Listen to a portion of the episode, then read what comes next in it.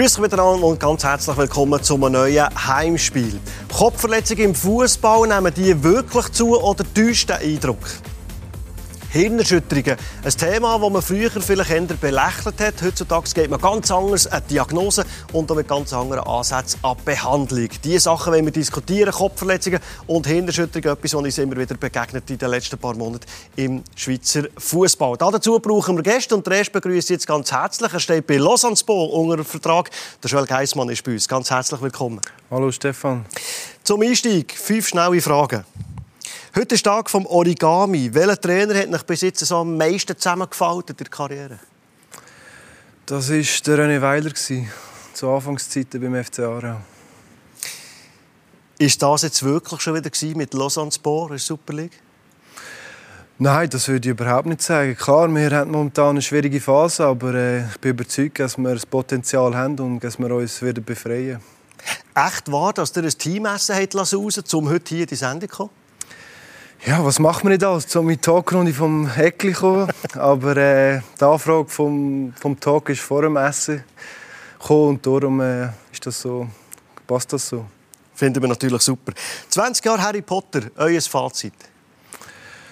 Ja, ist eine schöne Zahl, aber äh, mit Harry Potter habe ich leider nicht so viel am Hut. Welcher Spitzname ist noch bis heute so richtig peinlich? Oh, da muss ich fast den von Thun sagen. Dort haben wir alle Joggen gesagt der Fassi von IB hat eines Tages zur Thun-Zeiten gefunden, wir können mir Joggen sagen und äh, der hat sich dann äh, so eingebürgert beim FC Thun und ja, ich am Anfang schon ein Mühe mit dem Spitznamen. Der Joel Jürgen Geissmann ist heute bei uns. Ich freue mich sehr, dass ihr da seid und das Teamessen hat «Lass raus».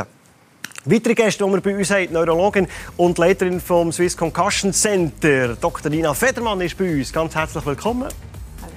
Und unser Bluesport Fußball-Experte, Jürgen Seeberger, ist da. Jürgen, willkommen. Du kannst uns von früheren Zeiten äh, und so Bau und Kopfbau ein bisschen berichten. Jürgen, freue mich sehr, dass du da bei uns bist. Wir steigen ein mit der Thematik Kopfverletzungen, Hirnerschütterungen. Und der Joel Geissmann ist natürlich nicht per Zufall da. Im Dezember 2020 ist es nämlich passiert bei einem Spiel, das er mit Lausanne auswärts in Vaduz Zuerst ist er ins Stolper gekommen, dann ist er in den Rücken von Linus Obexer geprallt und dann noch am Boden.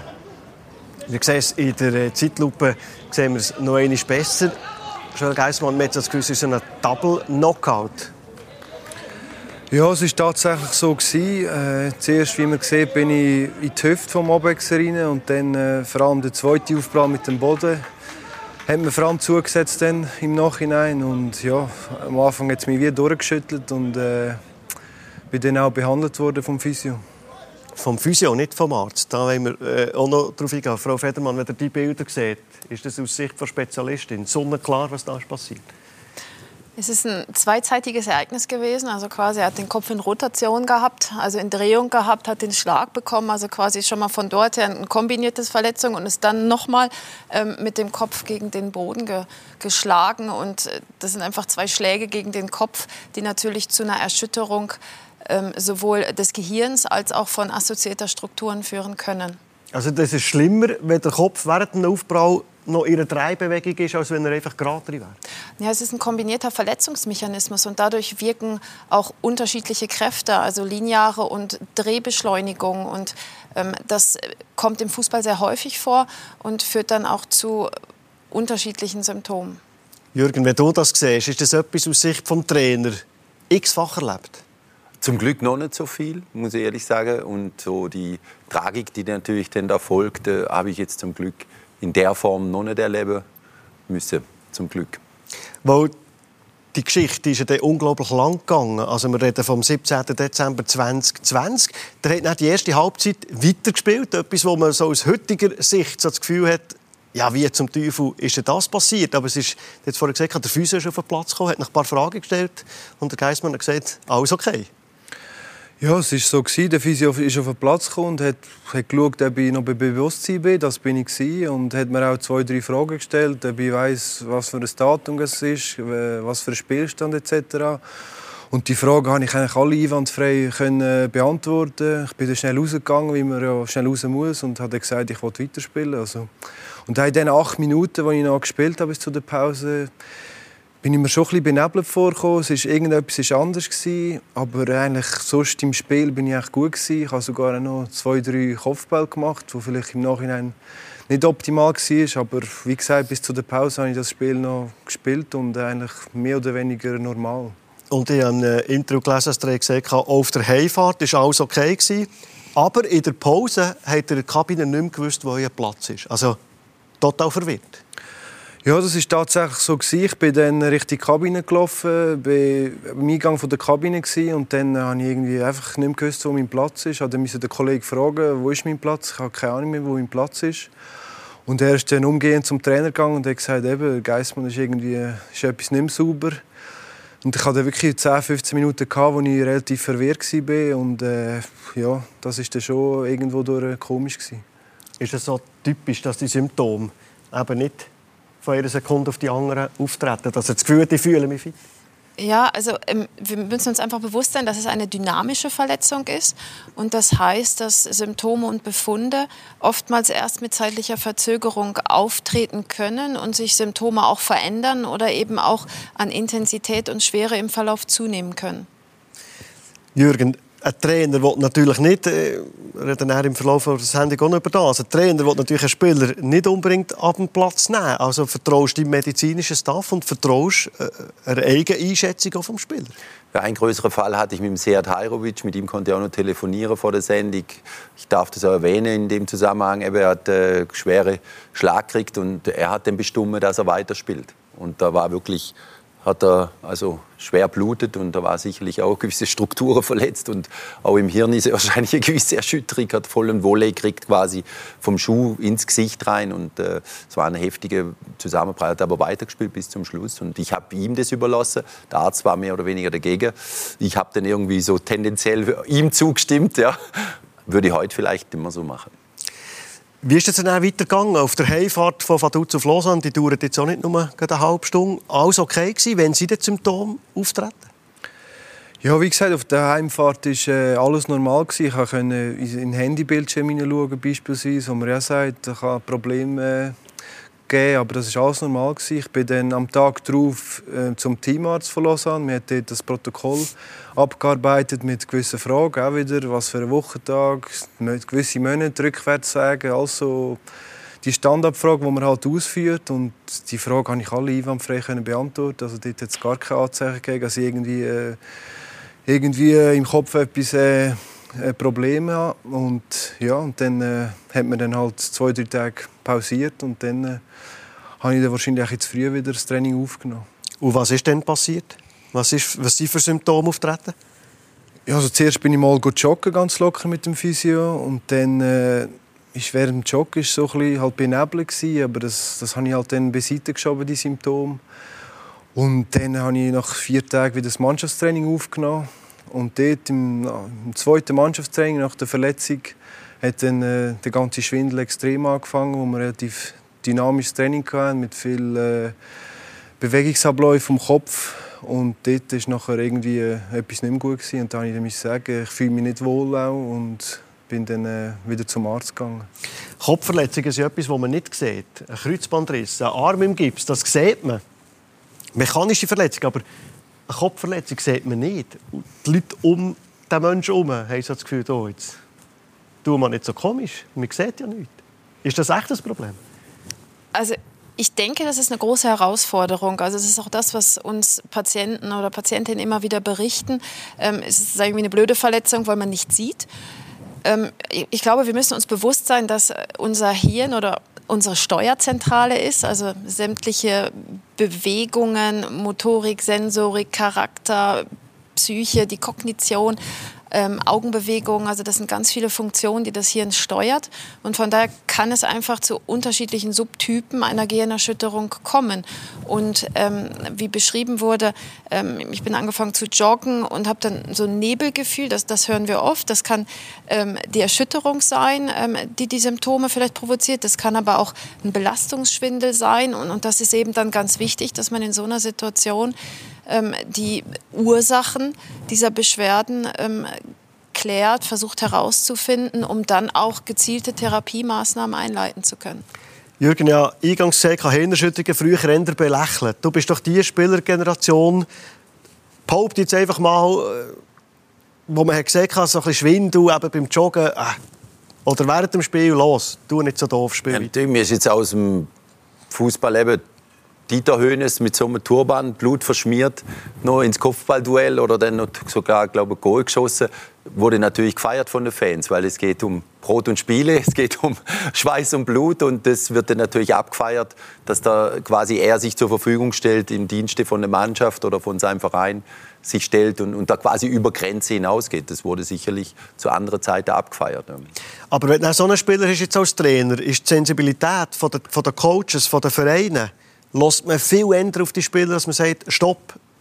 Ja, das hat sich ja völlig verändert. Eben die Wahrnehmung auch gegenüber Verletzungen, die nicht sichtbar sind, ja, auch ob es Depressionen, Burner oder andere Themen sind, dann natürlich auch eben vor allem solche die Dinge, die den äh, Sensibilisierung hervorgerufen haben in den letzten Jahren, weil man einfach weiß, dass da gewisse Dinge passieren können und das auch nachweislich denn auch heute besser nachzuvollziehen ist, vermutlich von der Medizin. Ich meine, vor Jahren oder Jahrzehnten konnte es vielleicht noch nicht so nachvollziehen und heute kannst du es irgendwo nachvollziehen, beweisen und nicht nur subjektiv das Empfinden vom Spieler oder vom Mensch nachher äh, als äh, Referenz nehmen, sondern auch gewisserweise nachvollziehen.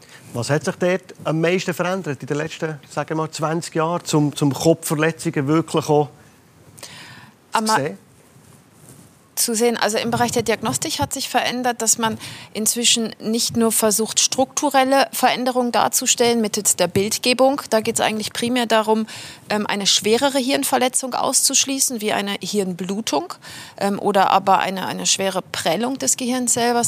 Ähm, man hat heutzutage Möglichkeiten, Funktions, Funktionen zu messen, also neurologische Funktionen, wie beispielsweise die Funktion der Balanceorgane, die Funktion der Augenbewegung.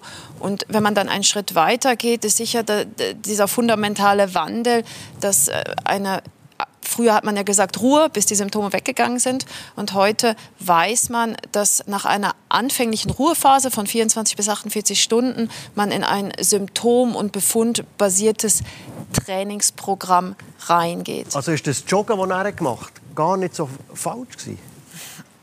Ähm, Joggen ist eine spezielle Art, einfach wegen dieser Erschütterung. Und es ist natürlich schon so, dass Kopf und Halswirbelsäule hängen zusammen. Also die Halswirbelsäule trägt den Kopf. Und ähm, gerade bei ihm hat man ja auch gesehen, dass ähm, sicher die Halswirbelsäule in, in, Mitleidenschaft gezogen ist. Und diese Erschütterung, ähm, die, die, führt natürlich zu einer gewissen ähm, Reizung und Belastung. Das heißt, wir empfehlen beispielsweise zunächst auf dem Fahrradergometer zu starten oder auf dem Stepper, wo ich diese Erschütterung raushalten kann, sondern erstmal wirklich in diese reine Herz-Kreislauf-Funktion reingehen kann. Die Symptome haben dann nicht abgenommen. Ein monatelanger Kampf hat angefangen. Was probiert man da aus? Ich kann mir vorstellen, dass nicht jeder Fußballer ist, ist open-minded von all den Therapien, die es gibt. Was hat er konkret alles ausprobiert? Ja gut, für mich war es sicher schwierig. Es hat keine klare Diagnose gegeben, oder? Äh, wir haben gesagt, klar, Gehirnerschütterung, drei, vier Wochen. Und nach diesen drei, vier Wochen ist dann weitergegangen, habe ich alle Tests gemacht und dann äh, ist gleich nichts rausgekommen, wo irgendwie krankhaft verändert ist. Und dann habe ich natürlich nach Lösungen gesucht. Der Arzt hat mich dann zu gewissen Speziali Spezialisten geschickt und dort ist auch nichts rausgekommen. Und dann habe ich natürlich im Internet geschaut, was man alles machen kann. Er hat mich dann auch zum Neurologen geschickt, zum Chiropraktiker, zum HNO-Arzt und man probiert halt alles. Ich war beim Osteopath beispielsweise, ich, bin beim, ich habe Akupunktur probiert, ich habe Hypnose probiert, also diverse Therapien habe ich eigentlich probiert, um den natürlichen Heilungsprozess zu beschleunigen, aber schlussendlich muss ich sagen, hat nichts wirklich genützt. Schlussendlich war es einfach Zeit. Gewesen. Und dann am Schluss bin ich dann, hat er mich dann ins Concussion Center auf Zürich geschickt und dort äh, habe ich dann noch mal alle Tests durchgemacht, wo man auch nichts festgestellt hat. Und dann, wie sie schon erwähnt hat, habe ich mit dem Fahrradergometer das Training langsam wieder aufgenommen und dort ist es dann langsam besser geworden. Aber ich sage auch, schlussendlich war es einfach die Zeit, wo es dann äh, geheilt hat. Und alle Therapien sind irgendwie ein bisschen Alibi-Übungen. Er sagt jetzt gegen Schluss ins Concussion Center. Wäre es ihm besser gegangen, hätte er ihn von Anfang an zu euch geschickt?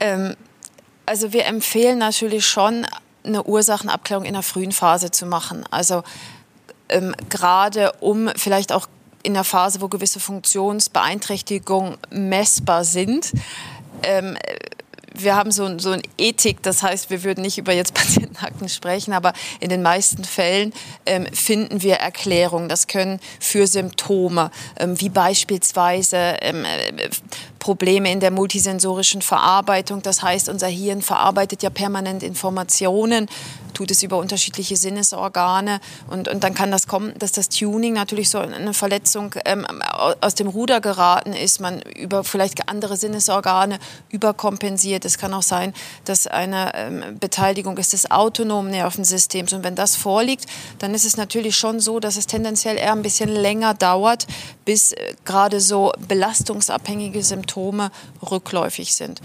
Zur Frage zurück, dass ähm, quasi eine erste Untersuchung macht natürlich Sinn, um dann spezifische Therapien einleiten zu können. Wie fest geraten der Spieler unter Druck? in so einer Situation vom Verein. Ich kann mir vorstellen, es macht schon einen Unterschied. Du bist ein Stammspieler, hast noch einen langjährigen Vertrag, hast einen Vertrag wie der Schul Geismann, der nächsten Sommer ausläuft. Macht es einen Unterschied? Geraten der Spieler plötzlich unter Druck? Ja, natürlich. Der Spieler setzt sich selber unter Druck und äh, dann kommt natürlich das Leistungssportgedanke oder du willst schnell zurück auf den Platz. Du liebst ja das, was du machst. Also dir fehlt auch Schwitzer, dir fehlt die Begegnung mit deinen Kollegen, die Kabine und alles, das Training, der Reiz vom Spiel natürlich, helfen zu können. Also das geht man vom Spiel aus und dann kommt natürlich irgendwann auch so ein bisschen der Druck vom vielleicht auch Umfeld oder vom, vom Verein könnte sein. Er muss nicht, aber kann sein. Und ich meine, wie gesagt, wir sind heute so weit, dass man nicht mehr so abgestempelt wird, nach dem Motto, ja, ist ein Psycho oder äh, ja, wird nicht mehr so hinterfragt in die Richtung, sondern es wird wirklich nach Lösungen gesucht und man steht den Spieler oder auch im, insgesamt den Menschen einfach bei. Also das ist heute, hat sich schon groß verändert. Und das ist auch ein ganz wichtiger Punkt, denke ich. Also habe ich das Gefühl, dass das sich schon verändert hat. Aber durch muss ein Sportler selber, oder? Er hat Hilfe aus, aber er muss irgendwie durch selber das Tal durch oder die Geduld aufbringen. Wie schnell sind ja im Fall Zweifel auftreten, dass man plötzlich das Gefühl hat, ich, ich packe es nicht mehr, ich sehe keine Verbesserung? Ja, klar, vom mentalen Bereich her war es natürlich schwierig. Vor allem, wenn man so nach drei Monaten schaut man irgendwann mal die Situation an und man hat irgendwie das Gefühl, es hat gar keine Verbesserung gegeben. Es ist mehr oder weniger immer noch die gleichen Symptome, die vorhanden sind. Und dann ist es natürlich schon schwierig. Niemand kann dir eine genaue Prognose geben, wie lange es noch geht. Also wenn man jetzt eine normale Verletzung hat, dann sagt man vier, sechs Wochen, dann kann man das mental einfacher verarbeiten, als wenn man so eine langwierige äh, Prognose hat oder eben gar keine Prognose hat. Und das ist schon nicht schwierig, äh, nicht so einfach. Aber was bei mir gut war, von Seiten des habe ich wirklich, wie der Jürgen das Gefühl gehabt, oder kann man natürlich schon so vorstellen, habe ich wirklich gar keinen Druck gehabt. Also sie haben mir gesagt, ich soll mir die Zeit nehmen. Es geht hier um den Kopf, es geht hier nicht irgendwie um den linken Zehen oder irgendwie etwas. Es geht um den Kopf und äh, von Seiten der Frauen habe ich wirklich gar keinen Druck gespürt. Von dem her äh, bin ich habe ich ein gutes Umfeld in dieser schwierigen Phase. Ja, aber es gibt natürlich Vereine, die verlängern den Vertrag dann ganz bewusst in solche Situationen. Es gibt aber auch manche, äh, da kommst du natürlich dann Richtung Vertragsende und dann nimmt der Druck zu, ohne dass der Verein was macht. Also das ist ja auch ein gewisser Druck, oder? Wenn ein Arbeitspapier ausläuft. Und das, da muss ja dann gar kein Druck entstehen, so in persönlicher Begegnung einfach aus der Situation heraus. Und da finde ich es halt auch gut oder schön, wenn ein Verein sich dahingehend äh, wertschätzend äh, verhält. Ja. Ich kann mir vorstellen, ein Druck, den man sich vielleicht selber aufbaut, ein auslaufender Vertrag, ist sicher nicht fördernd für einen Heilungsverlauf. Ja, generell ist, also ist eine emotionale Komponente, sei es Angst, sei es Sorge, sei es ein auslaufender Vertrag, ähm, natürlich ähm, erzeugt eine Stressreaktion. Und ähm, das ist, wie in allen Bereichen, ist, ist Stress hinderlich.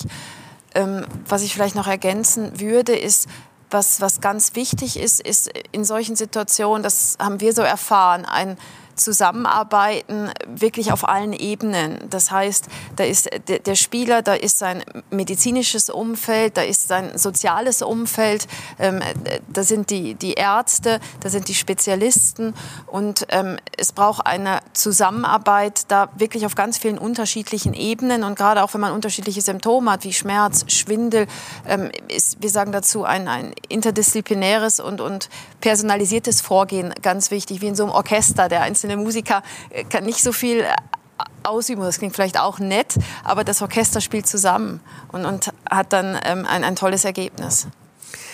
Allgemein, wenn wir auf Kopfverletzungen zu reden kommen, ich habe die Frage gestellt, subjektiv hat man den Eindruck, passieren mehr Kopfverletzungen in den letzten paar Jahren im Fußball. Mhm. Täuscht der Eindruck?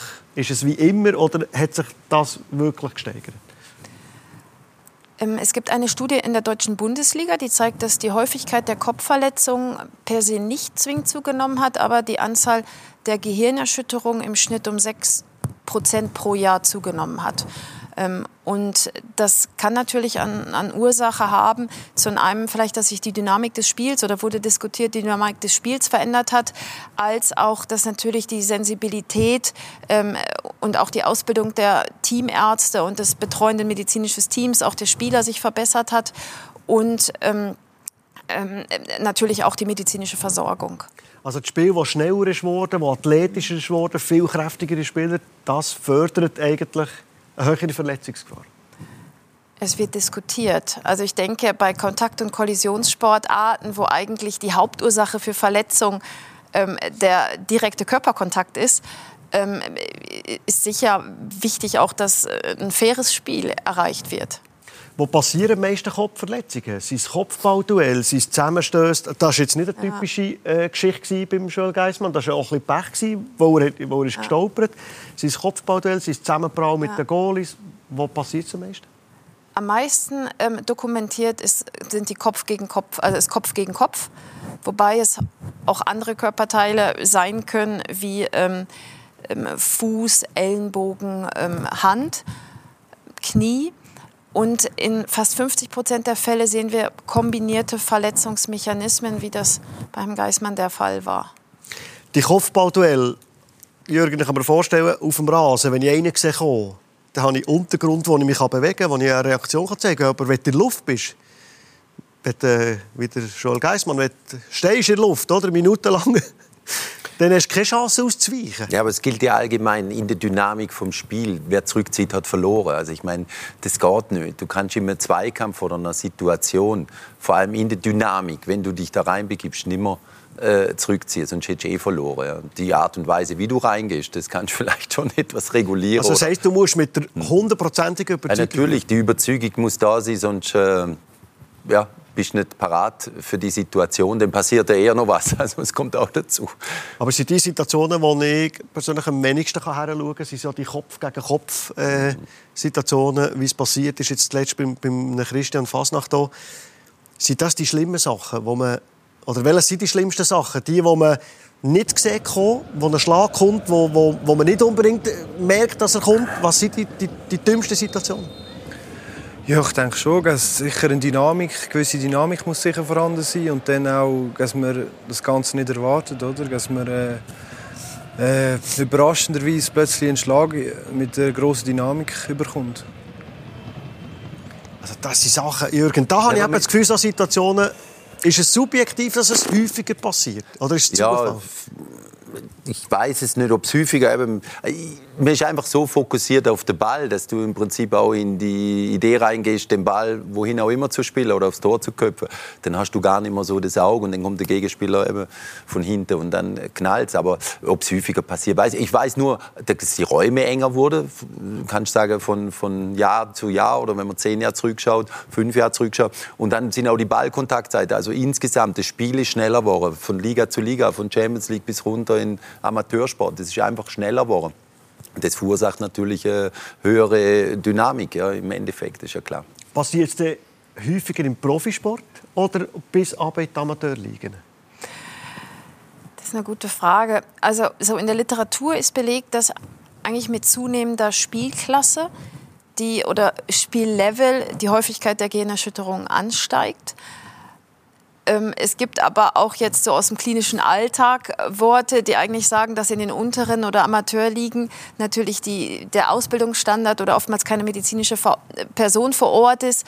Und natürlich auch vielleicht ein bisschen, äh, ich weiß nicht, wie man das bezeichnet, aggressiver ähm, in Zweikämpfe noch äh, falsche, Ehrge falsche Ehrgeiz, könnte man mal ja. Unkontrolliert, Unkontrolliert. Auch, weil, weil, weil die, die Abschätzung ist nicht so da oder der Trainingsstand ist zum Beispiel nicht so gut und dann ist einer schon eigentlich äh, übersäuert und geht er trotzdem noch voll drin. Also professionelle Sportler verhält sich da schon grundsätzlich anders, was die Trainingsaufbau anbelangt. Was passiert im Kopf mit einem Hirn, wenn es so Shadow auf Shadow, wenn da zwei Schädel aufeinander prallen? Ein Schlag gegen den Kopf kann zu einer Erschütterung des Gehirns selber führen oder aber zu einer Erschütterung von angrenzenden Organen, wie das sind die Balance-Organe oder die Hörorgane im Innenohr, das kann die Halswirbelsäule sein, die Augen. Und ähm, durch diese Erschütterung kann es zu Verletzungen kommen von Nervenzellen, von Blutgefäßen und ähm, sie dann, dann kann eine Entzündungsreaktion entstehen, Stoffwechselveränderung, deswegen auch diese Dynamik in der Verletzung. Und ähm, dadurch entstehen dann Funktionseinschränkungen, ähm, die unterschiedliche Formen haben können und auch natürlich unterschiedliche Schwere und unterschiedliche Konstellationen. Und diese Symptome können ähm, gleich bleiben, weniger werden oder aber auch an Intensität zunehmen. Wir hören immer wieder, wenn Spieler Karriere müssen beenden wegen Hirnerschütterung, eine gewisse Anzahl, vier, fünf, sechs oder Philipp Montato acht Hirnerschütterungen, trägt man von jeder Hirnerschütterung irgendwo durch etwas mit sich, dass eben aber eine gewisse Anzahl Medizin muss sagen, stopp, bis hier und nicht weiter. Das ist so nicht erwiesen. Ähm man, ich glaube, ganz wichtig ist, dass man jede Gehirnerschütterung individuell anschaut. Es, es, gibt Subtypen, es gibt unterschiedliche Formen, es gibt unterschiedliche Verläufe, unterschiedliche Konstellationen, unterschiedliche Risikofaktoren. Ähm, ich glaube, ganz wichtig ist, dass sichergestellt ist, bevor ein Spieler wieder zurückkehrt ins Matchspiel, dass sämtliche Symptome und auch Befunde, die er nach der Gehirnerschütterung erlitten hat, sich zurückgebildet haben. Er auch sein, wir sagen dazu, Pre-Performance-Level wieder erreicht hat. Das heißt wirklich die, das, das Spielniveau, was er vor der Verletzung gehabt hat. Ähm, und natürlich auch, dass er bereit ist, wieder zu spielen. Wir haben gerade das Wort Angst gehört, Sorge, ähm, Druck. Das sind natürlich auch wichtige Faktoren, die sicher auch in den Entscheidungsprozess mit einbezogen werden sollten. Aber inwieweit lässt sich das äh, viel besser feststellen als früher? Der Philipp hat mir gesagt, ich habe im Vorfeld auch kurz mit ihm reden können, er hätte viel zu früh angefangen. Das würde er heute nicht mehr machen. Ja. Aber inwieweit kann man das feststellen, wann jemand wieder anfangen darf oder soll oder sich wieder in das Return to Match, dann auch also, tatsächlich in den Prozess je nachdem, was für Symptome bestehen, sei es beispielsweise verschwommenes Sehen, ähm, Probleme ja. in der Blickstabilität oder aber ähm, im Bereich der Wahrnehmung, ähm, in der Informationsverarbeitung, haben wir inzwischen Messverfahren aus der Elektrophysiologie, die Funktionen messen können. Und wenn man dann in der Anfangsphase Auffälligkeiten feststellt, ähm, empfehlen wir, die, bevor man eigentlich in das Teamtraining reingeht, diese nochmal zu überprüfen, bevor der Spieler dann freigegeben wird. Ähm, wichtig ist jetzt beispielsweise, man kann natürlich nicht alles messen, beispielsweise Kopfschmerz ist ja, gehört ja zu den häufigsten Symptomen ähm, nach einer Gehirnerschütterung. Da ist, denke ich, wichtig, ähm, dass man sicherstellt, dass das Kopfschmerzniveau und die Häufigkeit ähm, insgesamt so ist, dass es den Spieler nicht mehr ablenkt und man vor allen Dingen das auch versteht. Beispielsweise vielleicht besteht ja eine Migräne vorher schon. Und natürlich das, was alles neuropsychologisch, neurokognitiv ist, wie Reaktionsschnelligkeit, Aufmerksamkeit, Konzentration, das sind natürlich Möglichkeiten, also wo man, die man auch messen kann. Wichtig ist aber, dass man weiß, dass wir haben ganz viele Normwerte ähm, für unterschiedliche Funktionen und das äh, gerade jetzt im Hochleistungssport, die vielleicht in einigen Bereichen besser sind als die Normalbevölkerung. Und, und von daher ähm, ist es wichtig, dass man da wirklich unterschiedliche Faktoren ähm, in den Entscheidungsprozess einbezieht. Es ist ja auch ein bisschen erstaunlich, dass äh, die nicht eine Vorgeschichte hatten. Es war nicht die vierte, fünfte Hirnerschütterung, sondern ohne Vorgeschichte und trotzdem geht es so lang. Ist das ja. so ein Thema in der Behandlung, dass man gesagt hat, ja, aber es ist ja noch nie etwas vorher passiert? Ja, das ist eigentlich, auf der einen Seite ist es sicher positiv, dass ich keine Vorgeschichte hatte. Auf der anderen Seite ist es dann umso frustrierender, dass das alles so lang gegangen ist. Und wie gesagt, man hat eben, klinisch hat man nichts festgestellt und darum ist es für mich auch schwierig das Ganze zu akzeptieren. Und ich stelle mir heute noch die Frage, hätte ich über den Schmerz hinweggehen? Mein Arzt hat immer gesagt, ja, nicht zu viel machen, wenn es, schlimmer wird, ja, wieder abbrechen, wieder, wieder Geduld haben, wieder abwarten, wieder die ganze Belastung reduzieren. Für mich war es halt auch so, dass ich alleine bin auf dem Gebiet und meine Muskelverletzung hat man als Fußballer die eine oder andere Erfahrung, aber so als Kopfverletzungen äh, anbetrifft, habe ich natürlich auf Fachpersonen hören wenn es um Kopfverletzungen geht, Hirnerschütterungen geht, kommen plötzlich schnell mal Studien auf das Tapet über Kopfbau, häufige Kopfbau. wo du hast Kopfball äh, gespielt als Spieler, die Bälle sind ja wahrscheinlich null vergleichbar mit denen heute. Ja, natürlich, ich habe ja noch Bälle erlebt mit einer tatsächlichen Lunge oder mit so Gnate, also richtige Lederbälle, die haben sich vollgesogen. Also das waren wie, ich weiß nicht, wie viel Kilo die am Schluss gewogen haben und dann zum Teil noch auf dem Ascheplatz. Äh, also das waren dann schon rechte Schläge. Also früher noch hätte man, da wäre man dann nicht auf die Idee gekommen, dass da was Schlimmes dabei rauskommen könnte. Wie, wie gefährlich sind, sind Kopfbau? Wie viele Kopfbau machen ihr pro Woche? Gefühlt? Ich sage 50 bis 60. Jetzt sagt die FA, der Profiliga in England, sie sollen bis auf 10 pro Trainingswoche reduzieren. Kopfbau, Kopfverletzungen, Hirnerschütterungen. In England hört man wieder, dass, dass grosse Spielerpersönlichkeiten früh an Demenz sterben. Ist das echt eine Gefahr, die droht? Also es gibt im Kopfballspiel so zwei Aspekte, die möglicherweise problematisch oder gefährlich sein können.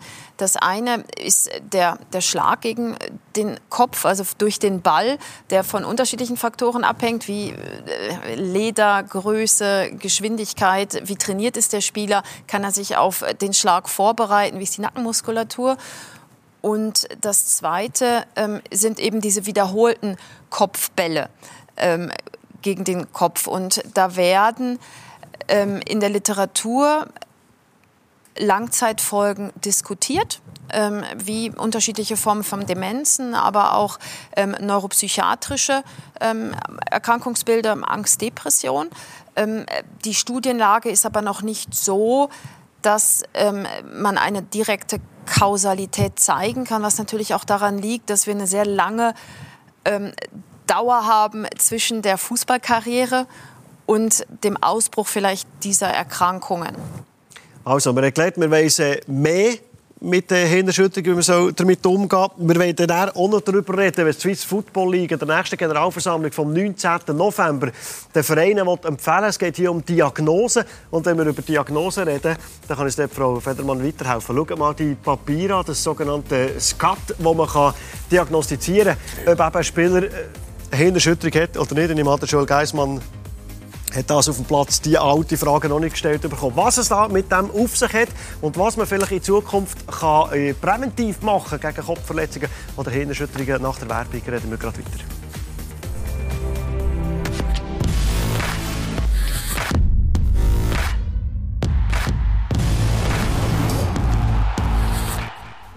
Wir sind zurück im Heimspiel, wo wir über Kopfverletzungen reden, über Hinderschütterungen reden, wo wir von Joel Geissmann haben erfahren, wie sie ist ergangen auf dem langen Weg zurück, dass da ganz viele Faktoren ohne Rolle spielen. Und jetzt können wir über Regelanpassungen reden. Und zwar hat die European League, die Vereinigung von professionellen Fußballligen in Europa, zusammen mit der FIFPro, die Vereinigung der Spielgewerkschaften, eine Vereinbarung unterzeichnet und die Vereinbarung die äh, soll standardisierte Abläufe im Umgang mit Gehirnerschütterungen, also da, äh, dass man das so vereinheitlicht. Und dann geht es schnell mal auch darum, dass man Reglement anpasst. Und die Swiss Football League wird es der Generalversammlung vom 19. November den Vereinen vorschlagen. Und zwar sind zwei Vorschläge da dabei. Da reden wir über Diagnose, Frau Federmann, wo wir über das SCAT 5 reden, über das Protokoll. Acht Seiten. Da sind Fragen drauf wie äh, sieht er doppelt, weiss er, wo er ist, Orientierung und, und, und. Unglaublich umfangreich. Zehn Minuten dauert das Ganze. Was ist die Idee von dem Skat? Ist jetzt Joel Geissmann, der verletzt ist und dann kommt der Mannschaftsarzt und muss mit ihm fix, verbindlich das Protokoll durchgehen.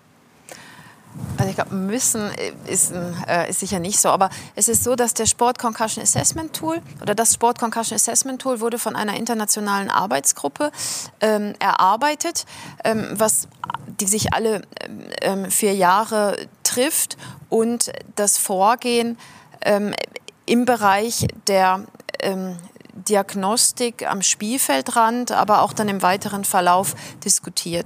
Und das Sport Concussion Assessment Tool ist sicher sehr, sehr umfangreich, wo es letzt und, und wurde dann für unterschiedliche Sportarten angepasst. Also wir haben zum Beispiel zusammen mit einer internationalen Arbeitsgruppe das GATT ähm, im letzten Jahr angepasst, spezifisch für den Fußball um dann wirklich, und das ist, denke ich, das Entscheidende, auf dem Spielfeld zu identifizieren, ähm, besteht eine schwerere Verletzung oder aber bestehen sogenannte Red Flags, dass der Spieler unbedingt vom Spielfeld genommen werden muss. Und da ist der SCAT ein Element, was aber nicht eine einmalige Untersuchung darstellt, sondern die Untersuchung wird repetitiv durchgeführt. Aber wenn ich richtig verstanden habe, Charles Geissmann, die Fragen, die ihr gestellt bekommen, die ihr alles gewusst hat vielleicht so das Protokoll in diesem Moment nicht funktioniert? Ja, das ist möglich, aber eben, ich stelle es mir ein bisschen schwierig vor, dass, dass man das so umsetzen kann. Dann müsste der Spieler dann rausgehen, er müsste das ganze Protokoll ausfüllen. Je nach Spielverlauf ist es auch schwierig. Und dann kommt es dazu, der Spieler muss ja dann auch das ganze wahrheitsgetreu ausfüllen.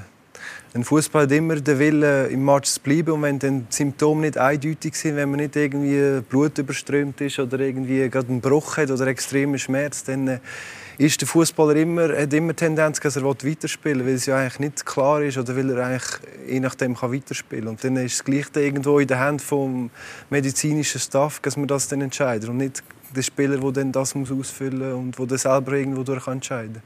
Aber Jürgen, das heisst für mich auch, in so einem Fall vor einer möglichen Kinderschütterung ein Protokoll ein Mediziner entscheiden und niemals der Spieler selber, wie du es eben auch hast erlebt wo der Spieler sagt, ich will weitermachen? Hättest du mich vor fünf Jahren gefragt, eben, dann hätte ich sicher gesagt, hey, der Spieler bestimmt und vielleicht noch ein paar Prozent ich und der Mediziner. Aber heute würde ich sicher sagen, dass man durch die Sensibilisierung und auch äh, im, im, zum Wohle des Spielers äh, der Mediziner entscheiden lässt. Und wie man das denn, weil die acht Minuten hätte er sehr wahrscheinlich nicht mehr weiterspielen sollen. Äh, und, und noch Kopfbau machen. Und, ja, natürlich, du bist ja im Spiel drin, was auch immer passiert. Du hast immer wieder Erschütterungen oder Zusammenprell oder Körper also insgesamt waren die acht Minuten sicher nicht förderlich. Und gut, im Nachhinein ist man dann schlauer, aber insgesamt würde ich sagen, der Mediziner. Und da müssen wir schon mehr Vorsicht äh, walten lassen. Bin ich also heute auf einem anderen Stand, wie ich das vielleicht mal zu einem anderen Zeitpunkt war. Aber da ist es also so, dass sind die Sportler zu den Medizinern nicht immer ehrlich. Nein, Tut weh? Nein, nein, es geht schon. Nein, so ist es schon nicht. Aber eben, je nach Situation sind die Symptome hier ein bisschen vage und dann äh, hat man gleich Tendenz, und mit dem ganzen Adrenalin spürt man dann noch weniger vom Schmerz oder von diesen Symptomen. Und dann ist es auch schwierig zum Abschätzen als Spieler selber. Außer die Muskelverletzung, in an, dann merkt man als Spieler, jetzt geht es einfach nicht mehr. Ja, dann ist meistens klar, wenn es zieht oder wenn es zerrt und dann merkt man. Wir reden auch schnell mal über... Ja. Darf ich vielleicht einmal Ich glaube, ganz wichtig ist, das, also das Verhalten vom Spieler ist ja irgendwie natürlich. Also es wäre irgendwie komisch, wenn es anders wäre. Und ähm, gerade jetzt auch bei, zum Beispiel, es gibt ja auch ganz viele unspezifische Symptome, beispielsweise Kopfschmerzen. Äh, die, es gibt ganz viele Menschen, die auch so Kopfschmerz haben und nehme ich dann jemanden raus. Aber ich glaube, es ist wichtig, gewisse Kriterien zu haben und festzulegen, ähm, die dazu führen, dass jemand rausgenommen werden muss. Und das kann zum Beispiel ähm, eine Balance-Störung sein, das kann eine Desorientiertheit sein, das kann eine, ähm, kurzzeitige Bewusstlosigkeit sein, das kann ein Erbrechen sein. Und ähm, da gibt es inzwischen klar definierte, wir sagen dazu Red Flags, die dazu führen. Und ich sehe das in der akuten Spielsituation eigentlich ähnlich, dass ähm, der Spieler kann in der akuten Situation aufgrund der Verletzung nicht in der Lage sein, selber zu entscheiden. Ich finde, im Hinblick auf Return to Sport oder Matchspiel finde ich, können wir als ärztlicher Seite nur beraten, außer wir haben, und das ist beispielsweise bei Schädelfrakturen, wirklich klare Hinweise dafür, dass wenn er zu früh wieder zurückkehrt, ähm, er wirklich eine starke Gefahr hat. Aber, aber am Spielfeld kann es einfach wirklich sein, dass der Spieler nicht in der Lage ist, seine Symptome richtig einschätzen zu können aufgrund der Verletzung. Müssen wir sogar so weit gehen, dass das medizinische Personal, das der Spieler befragt und untersucht, nicht ein Mediziner ist vom Club, der unter Druck steht, von den Trainer oder so, sondern wie, eine wie vom Schiedsrichterteam, eine neutrale Person? Ich würde im Fußball eher dafür plädieren, die Rolle des Teamarztes zu stärken, weil er derjenige ist, der seine Spieler kennt. Und ähm, auch die Vorgeschichte, beispielsweise besteht vorher ein Kopfschmerz, ähm, hat er vielleicht ähm, eine bekannte Sehstörung mit Kontaktlinsen etc. Und wir haben, sind im, ähm, wie sagt man, multilingual Schweiz, wo wir ganz viele unterschiedliche Sprachen haben. Das heißt, neutraler Arzt spricht vielleicht nicht die Sprache des Spielers, den er untersucht. Und das ist jetzt gerade, wenn man im Bereich der Neurokognition, Neuropsychologie untersucht, fundamental wichtig, dass man die gleiche Sprache spricht und den Spieler kennt. Was mich auch noch fragen, mit Auswechslungen. Macht man temporäre Auswechslungen? Geissmann wird untersucht, ein anderer kann rein, Geissmann wieder fit, er geht zurück. Wahrscheinlich lässt ihn draussen. Was aber dann wahrscheinlich Sinn macht, wo auch getestet wird und auch diskutiert wird, als man dann das Auswechselkontingent nicht belastet bekommt, wenn man einen Spieler mit einer Hirnerschütterung rausnimmt, als eben dort auch als Trainer die nicht unter Druck fühlst, wenn das Auswechselkontingent erschöpft ist oder beinahe?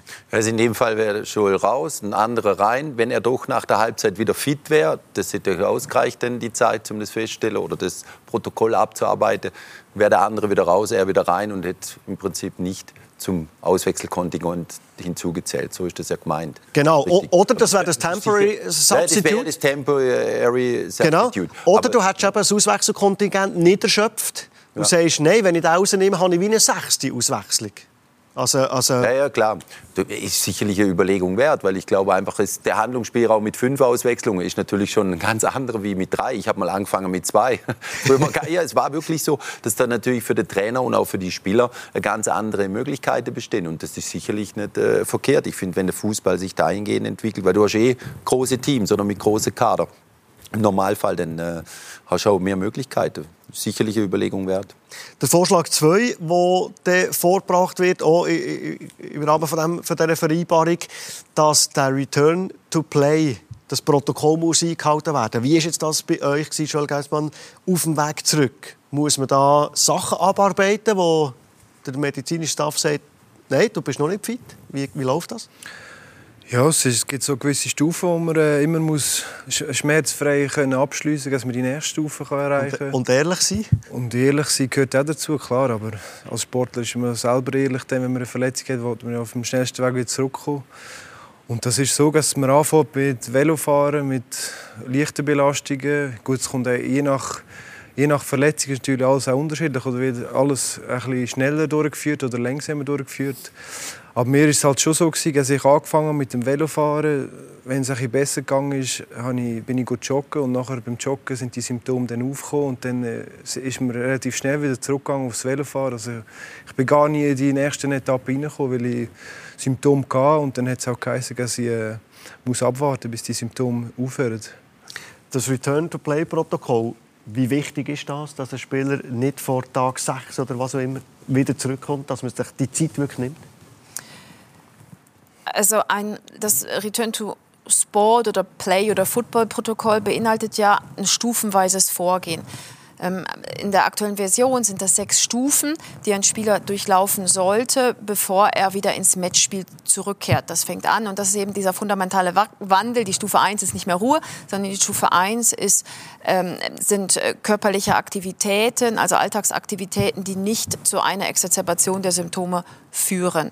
Und es ist nicht zwingend mehr an, an Zeit gebunden in dem Sinne, dass man empfiehlt schon, dass jede Stufe mindestens 24 Stunden beinhalten sollte. Ähm, aber je nach der Schwere und der Kombination der Symptome kann das länger dauern. Und wenn jemand beispielsweise in der Anfangsphase ganz unspezifische Symptome hat, hat man auch die Möglichkeit, die sich schnell wieder zurückgebildet haben, ähm, hat man auch die Möglichkeiten, inzwischen akzeleriert vorzugehen. Das Protokoll selber halte ich für fundamental wichtig, weil ähm, das einfach regelt, dass man stufenweise vorgeht und ähm, sowohl die, die körperliche als auch kognitive, technische Belastung immer mehr steigert, dann in den kontrollierten Kontakt, also erst Non-Kontakt, kontrollierter Kontakt und dann in das volle Kontaktspiel reingeht, damit der Spieler auch wirklich die Möglichkeit hat zu beobachten, welche Stufe ähm, klappt und auch eine gewisse Sicherheit. Und wir haben eigentlich die größte Sorge vor einer erneuten Verletzung. Also wichtige äh, zwei Vorschläge äh, in Sachen Diagnose, in Sachen Return to Football, Return to Play. Und die Vereine die Vorschläge aus annehmen, am 19. November treten die in Kraft, 1.1.22. Das sind Sachen, die greifen, wenn die Unfälle passiert sind. Was müssen wir denn präventiv machen, dass es weniger Kopfverletzungen gibt, weniger Hirnerschütterungen gibt, noch weichere Bau? Den Spieler bestrafen, der beispielsweise äh, einen in einem Luftduell am Kopf verletzt. Im Eishockey werden, werden Fouls gegen Kopf härter bestraft. Sollte man so etwas machen? Nein, ich glaube, also eine gewisse Dynamik ist in jedem Spiel und es gibt Zweikampfduell mit äh, Kopf an Kopf. Ich glaube, es ist selten Absicht dahinter. Ich meine, der, der mit dem Kopf voll reingeht, hat ja meistens dann auch einen gewissen Schmerz. Und äh, ich denke, ja, vielleicht muss man im Material noch, noch mal über die Bücher gehen, den Ball noch mehr anpassen, dass es noch einen weniger äh, grossen Impact gibt. Aber das stelle ich mir eigentlich auch als schwierig vor. Das ist noch schwierig zu sagen. Es gibt Spieler mit, mit, mit Helm, mit, mit Stirnbändern, wie es der Philipp Monta da hatte. Der, der Fef von IBM Go hat, hat, hat den Helm. Die hinten hat auch so äh, einen Schutz um den Kopf gehabt. Jürgen, ist das etwas, was plötzlich kommt?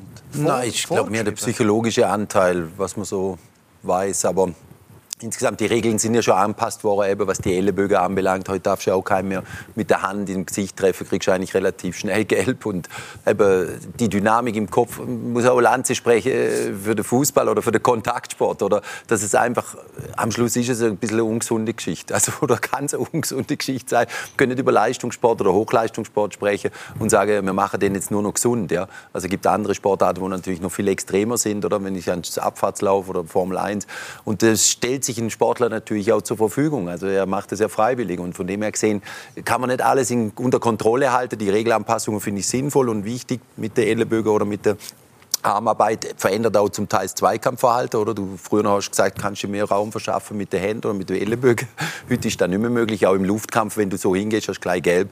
Da macht der Schiri gar keine, also gibt es eigentlich null Toleranz inzwischen. Also es sind schon Anpassungen passiert. Aber ganz kannst du natürlich das nicht rausnehmen. Und bei den Junioren ist es natürlich auch schon so, dass man mit weicherer Bell trainiert. Das gab es zu unserer Zeit, glaube auch noch nicht. Und von dem her gesehen ist es sicherlich ein Fortschritt. Aber die Auswechslung finde ich nicht schlecht, was man vorhin erwähnt hat, ähm, dass man da den Spieler rausnehmen kann und wieder reinbringen könnte. Aber sonst fällt mir auch nicht viel dazu ein. So müssen wir ohne Kopfball spielen und das macht auch keinen Spaß. Ja, in England eben unter 12-Jährige, die keine Kopfball mehr dürfen machen oder Profis pro, pro Woche nur noch 10 Kopfball. Das bringt uns zu unserer Schlussfrage. Alle Gäste die gleiche Frage und in die Antwort äh, die dürfte dann wahrscheinlich vielleicht ein unterschiedlich sein. Ich hoffe es, vielleicht auch nicht. Kopfball, Junge, die es in England nicht dürfen machen oder begrenzte Anzahl, sollen Kopfball im Fußballsport verboten werden? Ich, ich muss starten. ähm, ich denke, dass der generell der Schlag gegen den Kopf so minimal gehalten werden wie, so, wie möglich. Ähm, generell kenne ich von meinen Kindern, dass ein Verbot äh, nicht unbedingt die Probleme löst. Ähm, und ich würde eigentlich eher dafür plädieren, das Spiel vielleicht noch fairer zu machen ähm, und Kontaktkollision so gering wie möglich. Jürgen, Kopfballverbot, ja oder nein? Ja, natürlich, Fairness ist ganz wichtig. Aber ich meine, ich stelle mir immer vor, ohne einen Kopfball, eben, Ronaldo steigt hoch und netzt das Ding ein aus wie viel Meter auch immer, äh, mit der Dynamik. Ich meine, das sind mit die schönsten Tore. Und äh, wer will darauf verzichten? Also, da Wo in Deutschland gibt es schon Juniorentrainer, die sagen, ich mache es nicht mehr. Ja, das ist ja was anderes bei den Junioren, aber wir reden jetzt auch über einen gewissen Leistungsbereich. Kopfball, Fußball ohne Kopfball, denkbar? Also für mich ist es absolut unvorstellbar, ein Fußballspiel ohne Kopfball. Ich kann mir vorstellen, dass man in den Junioren ein bisschen Anpassungen macht, dass man irgendwie bis 12, 13 das Kopfballspiel rausnimmt oder mit weicheren Ball spielt. Aber sonst äh, denke ich, muss man beim Material noch mal über Bücher und auch was Fairplay-Gedanken anbelangt, meine, jeder Verteidiger, der kompromisslos in den Zweikampf geht, will das Goal verteidigen. Das ist auch irgendwo durch den Wettkampfgedanke. Ich denke, das ist auch schwierig, um da irgendeinen Fairplay-Gedanken noch mehr reinzubringen. Also, für mich ist es absolut unvorstellbar. Jetzt hoffen wir natürlich, dass man ihn gleich wieder sieht. Das letzte haben Adduktorenproblem nach knapp drei Minuten gestoppt. Das ist wieder in Ordnung. In etwa zehn Tage, ja, bald. Also, die Nationalmannschaftspause kommt hier zur richtigen Zeit. Äh, der Joel Jöge Geismann, einmal sage ich es noch, nein, nie mehr, versprochen. Merci vielmals, Joel Geismann, hat euch äh, Zeit genommen, Teamessen raus. Freut uns sehr, dass ihr das gemacht habt. Jürgen, und dir herzlichen Dank. Und äh, Nina Federmann, dass wir da so eine Kapazität Danke. haben bei uns in der Runde. Herzlichen Dank für euren Besuch. Euch merci vielmals für das Interesse am Heimspiel. Mehr gibt es natürlich auch per Podcast von uns. Wenn ihr euren Fußballtalk, euren Lieblingsfußballtalk unterwegs möchtet bei euch dann könnt ihr das sofort machen, überall dort, wo es Podcasts gibt. Jetzt wünsche ich euch eine gute Zeit. Bis zum nächsten Mal. Ciao.